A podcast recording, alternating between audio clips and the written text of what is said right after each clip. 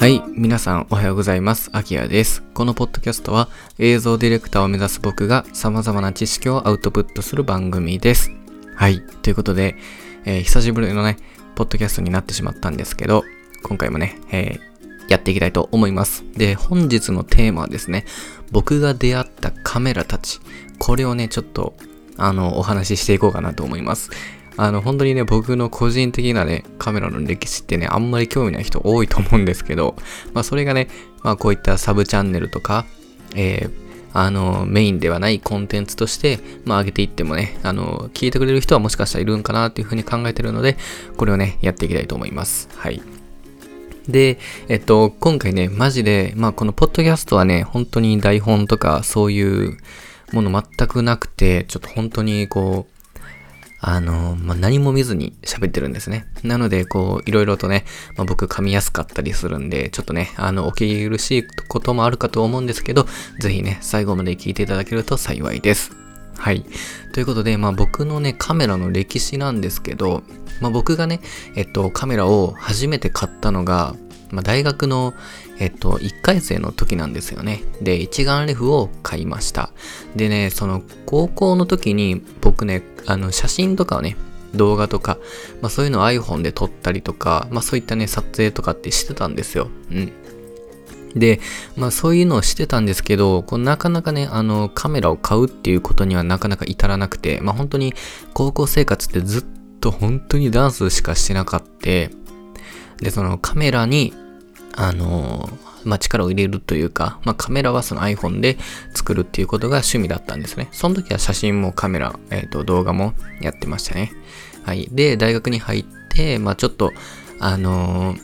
カメラをね、好きな人っていうのが、まあカメラ持ってる人っていうのも周りにね、まあダンス部の、まあダンス部だったんですけど、そのダンス部の周りの子たちが、まあ、先輩とかもカメラ好きな人がいて、で、その人たちに、あの、最初、どんなカメラ使ってるんですかとか、おすすめありますか？とか、そういうのを聞いて、で、僕が一番最初に買ったのは、キャノンの EOS KISS X7 というやつですね。KISS7 かな？うん。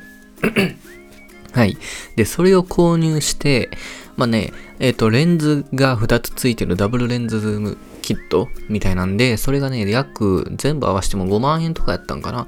もう今考えたらめちゃくちゃ安いカメラですよね。本当にキャノンのエントリー向けみたいな感じで、まあミラーレスではないんですけど、まあそういったね、えー、エントリーモデルとなっております。で、それをね、使って、あの本当にまあ自分の愛犬とか、まあダンス部の友達の写真とか撮ってたんですね。で、一眼レフの動画ってなんか扱いにくいイメージとかってこう、なんやろな、一眼レフの動画ってこう、ちょっとこう、作品によってしまうというか、まあ GoPro とかに比べて結構こう、がっつりとした動画とか映像っていうイメージになってしまうので、まあ、僕はね、写真をね、ずっと撮ってたんですよね。うん。で、まあ、自分を撮ったりとか、人がね、楽しんでるシーン撮ったりとか、本当に趣味でやってました。で、その写真を撮ることに、まあ、すごくね、楽しんでいて満足もしてて、それ以上を求めたりも特にしてなかったんですよね。うん。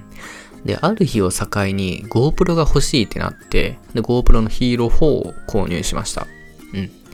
で、その Hero 4がね、これまためちゃくちゃ良くて、まあ、あの、防水ハウジングとかをつけたら、まあ、海にも持って行ったりとか、本当にね、気軽に動画を撮影できるカメラだったんですよね。アクションカメラですよね。で、GoPro でね、写真撮ることって全くなくて、ほとんど動画やったんですよね。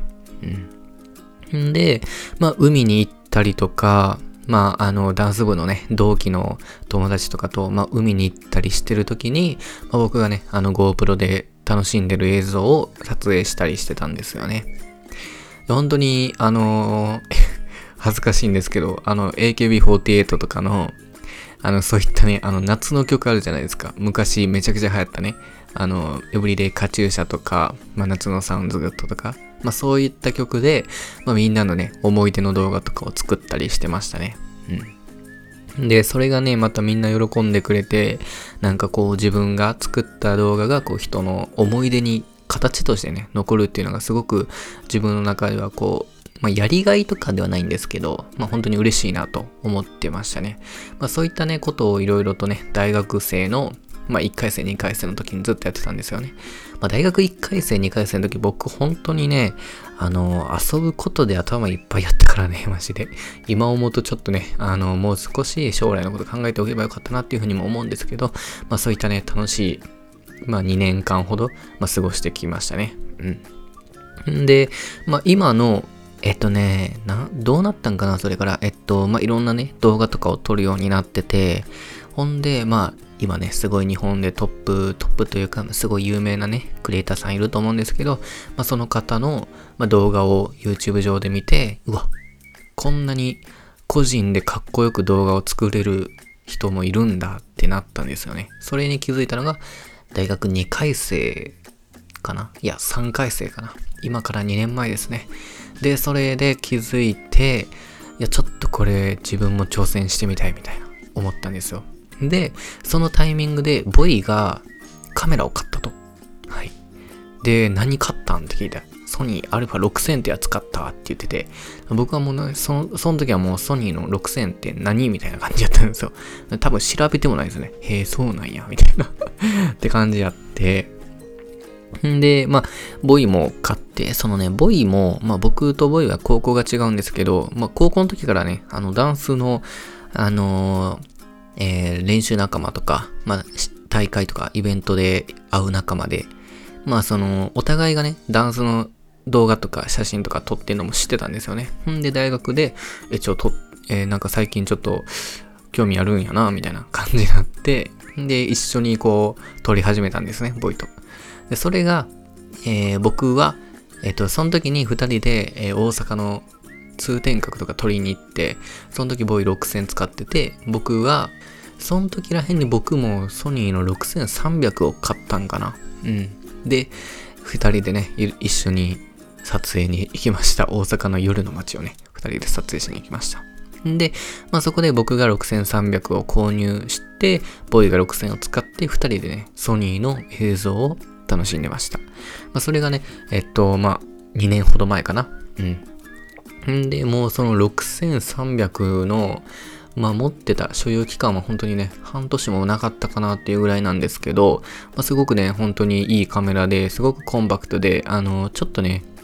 カメラを好きになるっていうか、あの、持ち運びやすかったからどこにでもね、持って行ってたんですよね。んで、こうカメラがね、あの、あることによって撮りたくなるし、まあそれを楽しめる。まあそういったなんか自分をね、余計カメラを好きにさせてくれたね、カメラが6300だったかなと今思います。んで、えー、ボーイとね、あの、なんかいきなりボーイが、ちょ、俺も、セブンスリー買ったで、みたいな。言い出して、いや、待って、みたいな。